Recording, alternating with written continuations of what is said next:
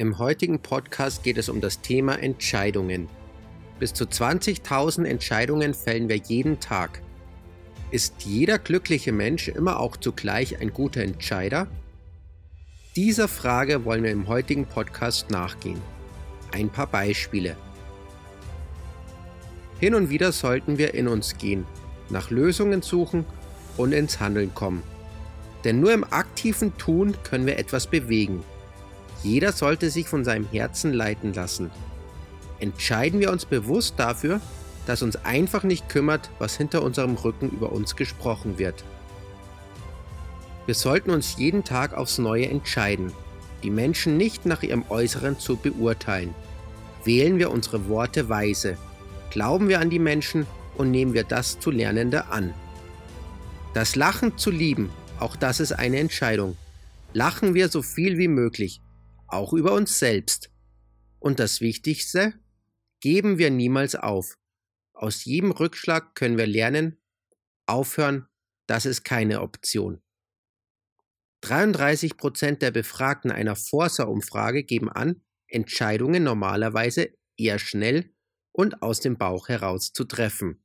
Und es stimmt. Ja, wir haben ein gutes Bauchgefühl, wenn wir uns bewusst für Bewegung, Beziehungen, Zuversicht, Dankbarkeit, Selbstbestimmung und Genuss entscheiden.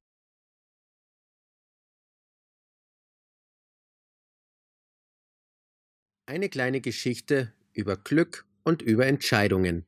Der mexikanische Fischer. Ein Investmentbanker stand in einem kleinen mexikanischen Fischerdorf am Pier und beobachtete, wie ein kleines Fischerboot mit einem Fischer an Bord anlegte.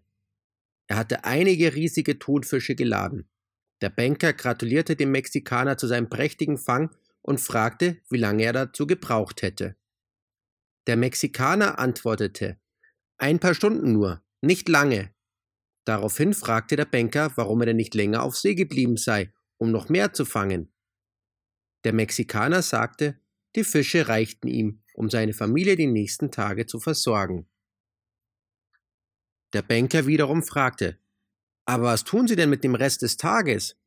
Der mexikanische Fischer erklärte, ich schlafe morgens aus, gehe ein bisschen fischen, spiele mit meinen Kindern, mache mit meiner Frau Maria nach dem Mittagessen eine Siesta, gehe ins Dorf, trinke dort ein Gläschen Wein und spiele Gitarre mit meinen Freunden.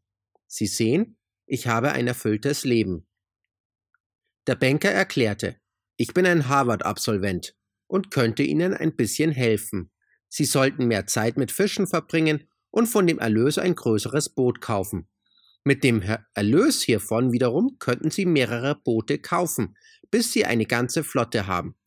Statt den Fang an einen Händler zu verkaufen, könnten Sie direkt an eine Fischfabrik verkaufen und schließlich eine eigene Fischverarbeitungsfabrik eröffnen.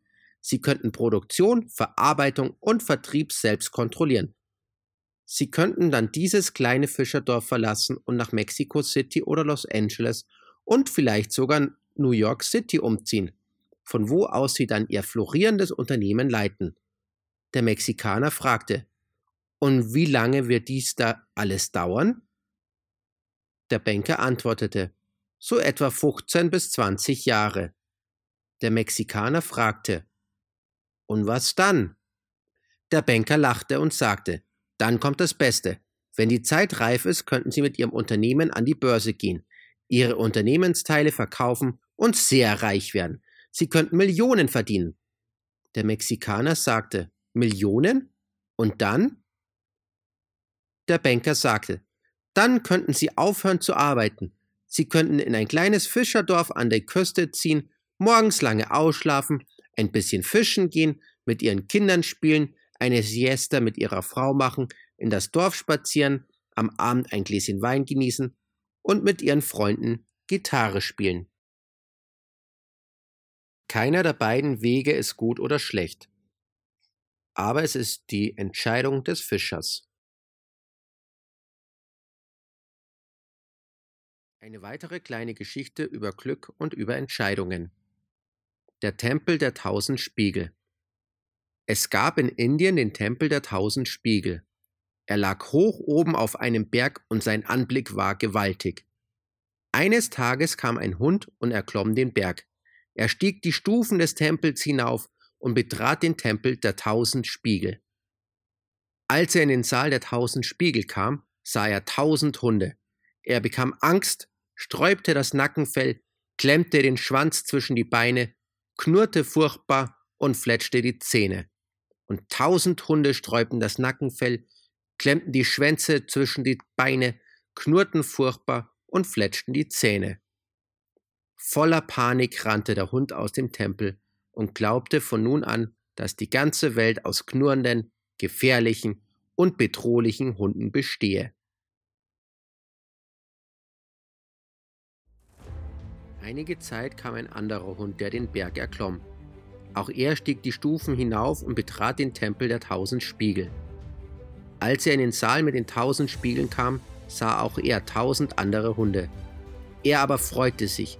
Er wedelte mit dem Schwanz, sprang fröhlich hin und her und forderte die Hunde zum Spielen auf. Dieser Hund verließ den Tempel mit der Überzeugung, dass die ganze Welt aus netten, freundlichen Hunden bestehe, die ihm wohlgesonnen sind.